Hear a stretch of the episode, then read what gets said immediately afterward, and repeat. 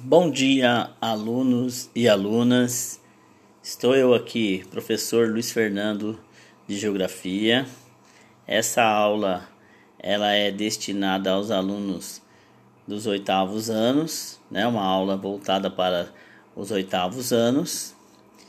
E nós vamos trabalhar um tema hoje aqui de geografia, é, baseado na BNCC então, o assunto que eu vou estar falando hoje aqui, nessa aula, está relacionado às habilidades da BNCC, né? Então, é, o assunto é migração. O assunto nosso de hoje se chama migração. Então, baseado na BNCC, que é o ensino fundamental 08G01, que é a habilidade, é, essa habilidade tem a ver com a aula de hoje. Então, essa habilidade EF08G-E01 diz assim: descrever as rotas de dispersão da população humana pelo planeta e os principais fluxos migratórios em diferentes períodos da história, discutindo os fatores históricos e condicionantes físico-naturais associados à distribuição da população humana pelos continentes. Então, essa é a nossa habilidade a ser desenvolvida na aula de hoje, certo? E o nosso tema, como eu havia falado, ele é a migração. É um conteúdo aí do oitavo ano que é muito discutido, né, na, nos conteúdos aí de geografia muito bem falado, né, esse assunto chamado migração. E dentro da migração, nós temos vários tipos de migração. Só que para nós sabermos aí é, sobre migrações, nós temos que começar lá do princípio, saber o que é migração, né? O que é migração, então? Migração é quando a pessoa sai de um lugar e vai para o outro. Mas como se dá esse deslocamento, né? Se eu sair daqui de casa e for até o centro de Pinda, eu estou fazendo uma migração? Não exatamente. Se eu pegar, moro aqui em Pindamonhangaba e fizer uma migração para São Paulo, ou seja, vou embora para São Paulo para morar em São Paulo, sim, aí eu fiz uma migração, né? Essa migração aconteceu com a minha saída daqui de Pinda e a minha chegada até São Paulo para morar lá. Eu vou morar lá em definitivo, de mudança. Vou pegar no, vou minha mudança no caminhão e vou mudar em definitivo para São Paulo. Tem também a migração, né, que ela é temporária, por um tempo.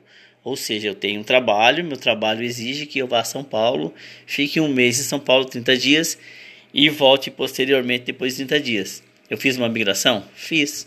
Fiquei em São Paulo morando definitivamente? Não. Eu fiz uma migração para São Paulo, temporária. Fiquei um tempo lá, terminou o que eu tinha que fazer, eu vim embora. Geralmente, essas migrações temporárias acontecem é, a caráter de trabalho, certo? É, outro fator também da migração são os fatores de repulsão da migração. Fatores de repulsão é, se dá da seguinte forma: é, áreas de repulsão. Na geografia a gente chama de áreas de repulsão. Essas áreas é, não são tão bem-vindas pelas pessoas. Por exemplo, se eu pegar um país que está em guerra constante, como a Síria, ninguém vai querer ir para a Síria, porque lá é um país que vive em constante guerra, o país vive destruído, você corre o risco, tem um risco maior de, é, né, ser atingido por uma bomba, lá você corre o risco o tempo todo. Então, são áreas de repulsão. Lá é uma área de repulsão. Países em guerra, em guerra são áreas de repulsão. Ou seja, não tem como você querer ir para um país desse, porque é um país que não tem nenhum atrativo. Você vai ficar com medo de ir para um país que é uma área de repulsão.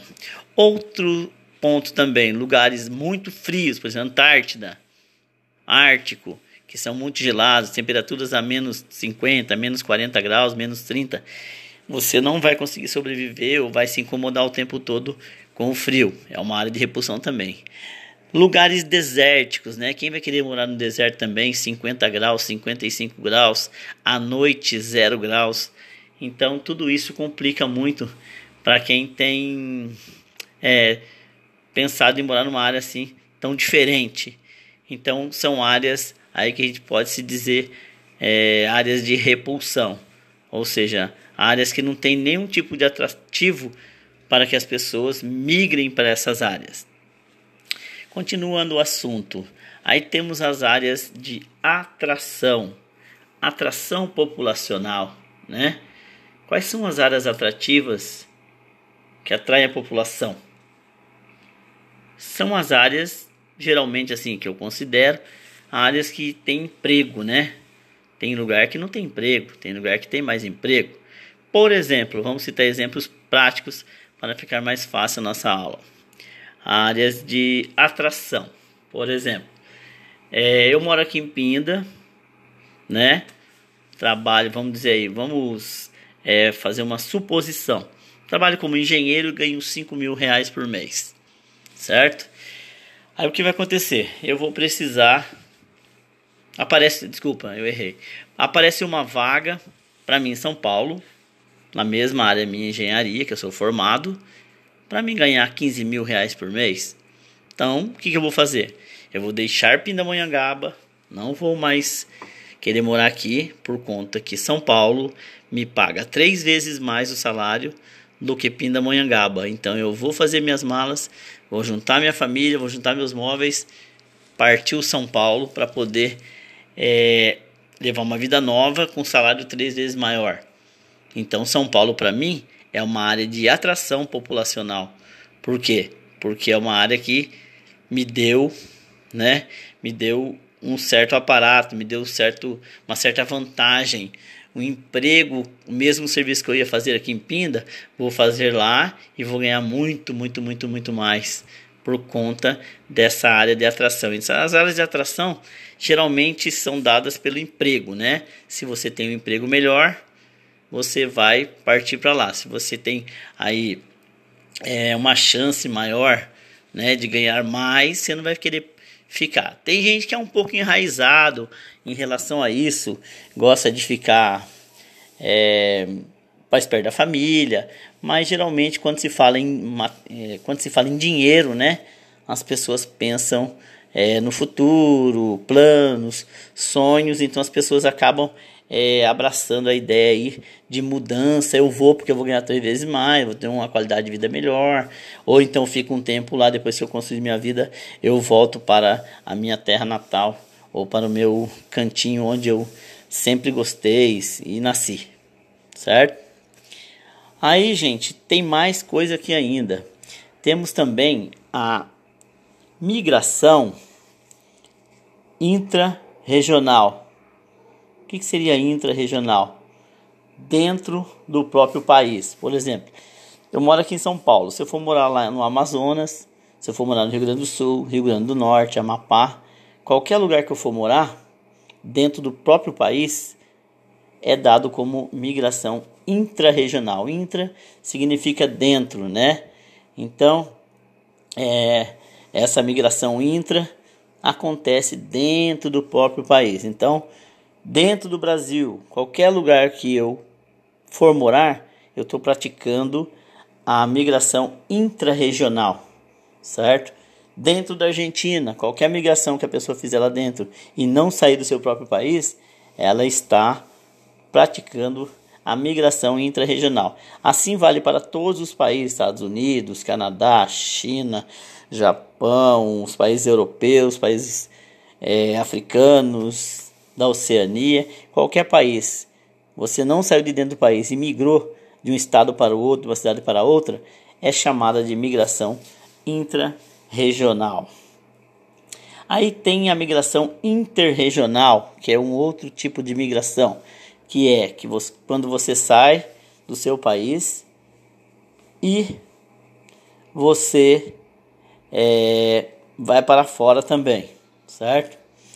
E igualmente a isso a migração externa, né? Migração externa é quando você sai do seu próprio país e vai para outro país, certo? Chama-se migração externa. Eu saí do Brasil, fui para a Argentina, fui para a Europa. Todos esses movimentos são movimentos aí chamados de migração externa, ou seja, eu saio do meu país, é migração externa. A migração intrarregional também pode ser chamada de migração interna, para ficar mais prático. Migração interna é quando eu não saio de dentro do meu país. Migração externa, quando eu junto as malas e falo, vou embora para a Alemanha, vou embora para a Argentina, vou embora para os Estados Unidos, eu vou praticar uma migração externa, certo? Então, outra coisa também muito trabalhada na geografia é a migração pendular. Quando eu falo em migração pendular, eu lembro logo na casa da minha avó que tinha lá um relógio enorme na parede, né? E embaixo do relógio tinha um pêndulo e o pêndulo ficava indo da direita para é, da esquerda para direita, da esquerda para direita, da direita para esquerda e balançando o tempo todo. Eu ficava ali viajando naquele pêndulo do relógio, certo? Então aquilo ali dá uma, uma sensação de vai e vem, né? Vai e volta, vai e volta, vai e volta. Essa é a migração pendular que está ali baseada na, no pêndulo do relógio. É o caso das pessoas que moram em uma cidade e trabalham em outras. Conheço várias pessoas que fazem isso, pessoas que moram em Pinda e trabalham em São José, pessoas que moram é, em São José e trabalham em São Paulo, vão e voltam todo dia. Eu mesmo sou um exemplo. Moro aqui em Pinda, trabalho no CAIC, na Escola Estadual CAIC, e vou até Campos do Jordão, porque trabalho na prefeitura também de Campos do Jordão. Certo? Então eu vou lá três dias por semana, dou aula o dia inteiro, e eu faço esse pêndulo, saio daqui de Pinda e vou até Campos do Jordão e volto vou até Campos do Jordão e volto, vou até Campos do Jordão e volto. Então faço o que? A migração pendular. Eu não moro em Campos do Jordão, eu moro em Pinda, mas o meu emprego está em Campos do Jordão. Então faço o que? Faço esse transporte. Eu vou até Campos do Jordão e volto. Vou até Campos Jordão e volto. Eu não moro naquela cidade. Então eu faço essa migração aí, chamada de migração pendular certo? Gente, tem outra coisa também que é muito importante na geografia, que é o êxodo rural, né? Antigamente, até a década de 50 mais ou menos, as pessoas viviam é, na roça, né? A roça é a zona rural. A zona rural, onde tem lá, né? A plantação, as casas simples, né? a criação de gados. Lá sim é a roça. A roça na geografia é chamada de zona rural. Então as pessoas, até 1950 aqui pelo menos no Brasil, as pessoas é, viviam na roça, quase todas na roça. Várias pessoas viviam na roça. Por volta de 1960, 70, começaram as indústrias vir né, próximas às cidades. E aí o que aconteceu? As pessoas começaram a deixar né, a zona rural e vir para a zona urbana. O que é a zona urbana? São os lugares que tem as, né, as vilas, os bairros e as indústrias. Né? Antigamente as indústrias ficavam próximo aos centros. Hoje em dia as indústrias se concentram mais é, geralmente na beira de rodovias, como Hoje em dia a gente pode observar que a maioria das indústrias aqui no Vale do Paraíba se concentram ali é, na beira da Via Dutra por vários motivos, questão de logística, né? Questão de logística, ou seja, é, uma empresa não vai querer colocar uma fábrica, por exemplo, aqui em Pinda, lá no Ribeirão Grande. Ficar lá no meio do mato a fábrica vai aumentar o transporte. Se você coloca essa indústria aqui na beira da Dutra, você ganha o que? Em questão de logística, você ganha uma coisa chamada transporte. Porque se você estiver no Vale do Paraíba, você está entre as duas maiores capitais do Brasil, que é São Paulo e Rio de Janeiro. Então você pode fazer sua produção e escoar seus produtos. Escoar seus produtos tanto para São Paulo como para o Rio de Janeiro. Mas voltando ao conceito, né, de migração. Migração, as pessoas vão migrando cada vez mais para os grandes centros, ou seja, para a área urbana. Quase ninguém mais quer viver na roça, porque a cidade oferece o conforto, né? A cidade oferece o emprego, a cidade tem o comércio para você trabalhar, a cidade tem indústria para você trabalhar. E o campo foi se modernizando, ou seja, antigamente as pessoas usavam lá para uma lavoura 100 pessoas. Hoje em dia, com o avanço tecnológico, o avanço das máquinas, não precisa mais de 100 pessoas. Uma máquina faz o trabalho de 50 a 100 pessoas e aí não precisa mais dessas pessoas no campo. Ou seja, essas pessoas elas não é, perderam a função. Vai ficar no campo fazendo o que se tem máquina, né? Então elas começaram a migrar para onde? Começaram a migrar para os grandes centros. Aí é o nome êxodo rural. Êxodo, êxodo significa abandono, né? O abandono rural, o abandono do campo é, e a vinda para a cidade, deixando o campo, um lugar que não tem mais emprego, e vindo para a cidade, que é um lugar onde tem emprego. Então as pessoas preferem hoje em dia deixar o campo e morar na cidade por conta de inúmeros fatores, vários fatores mesmo, né?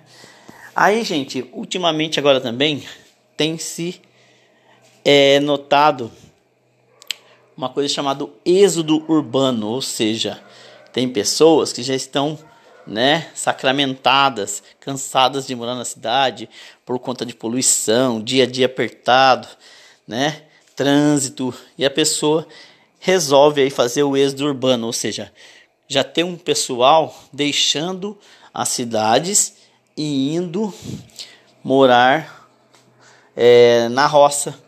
O cara trabalha o dia inteiro e vai embora para casa, nem que ele demore um pouco mais para chegar, mas lá final de semana ele fica mais tranquilo.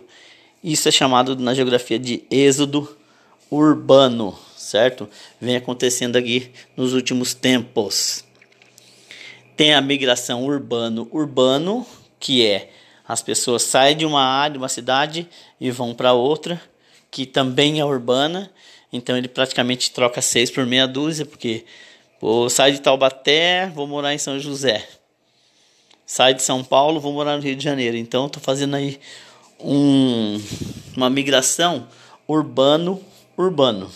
E por último, gente, para encerrar todo esse nosso assunto aqui sobre imigração, esse vai e vem das pessoas, é, o que é nomadismo? Nomadismo é pessoas que não têm moradia fixa, por exemplo, os ciganos. Eles não param em determinado lugar, eles vão migrando, migrando, migrando. Pessoas também que trabalham em circo, né? Também tem esse costume aí de estar migrando, né? Circos fica um tempo, um mês no lugar, um mês no outro, um mês no outro lugar. Então, o nomadismo ele acontece é, de várias formas e algumas formas são essas aí que eu acabei de citar para vocês, que é as pessoas que são as pessoas que vão migrando, migrando, migrando, que não param em lugar nenhum. Citei dois exemplos, ciganos e pessoas que, que trabalham em circo, circenses. Essas pessoas aí podem ser consideradas nômades. Então, gente, o assunto aqui que eu acabei de falar para vocês é migrações e seus tipos.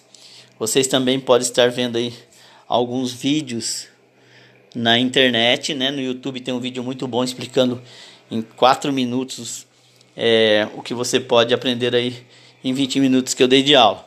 Chama-se Migrações e seus tipos, população. Extensivo 15.3 Hiperativo GE. Está no YouTube esse vídeo. É interessante também, é bem prático e pode ajudar aí na complementação da aula que eu acabei de passar para vocês. Agradeço a todos aí pela atenção e pela compreensão. Muito obrigado. Até mais.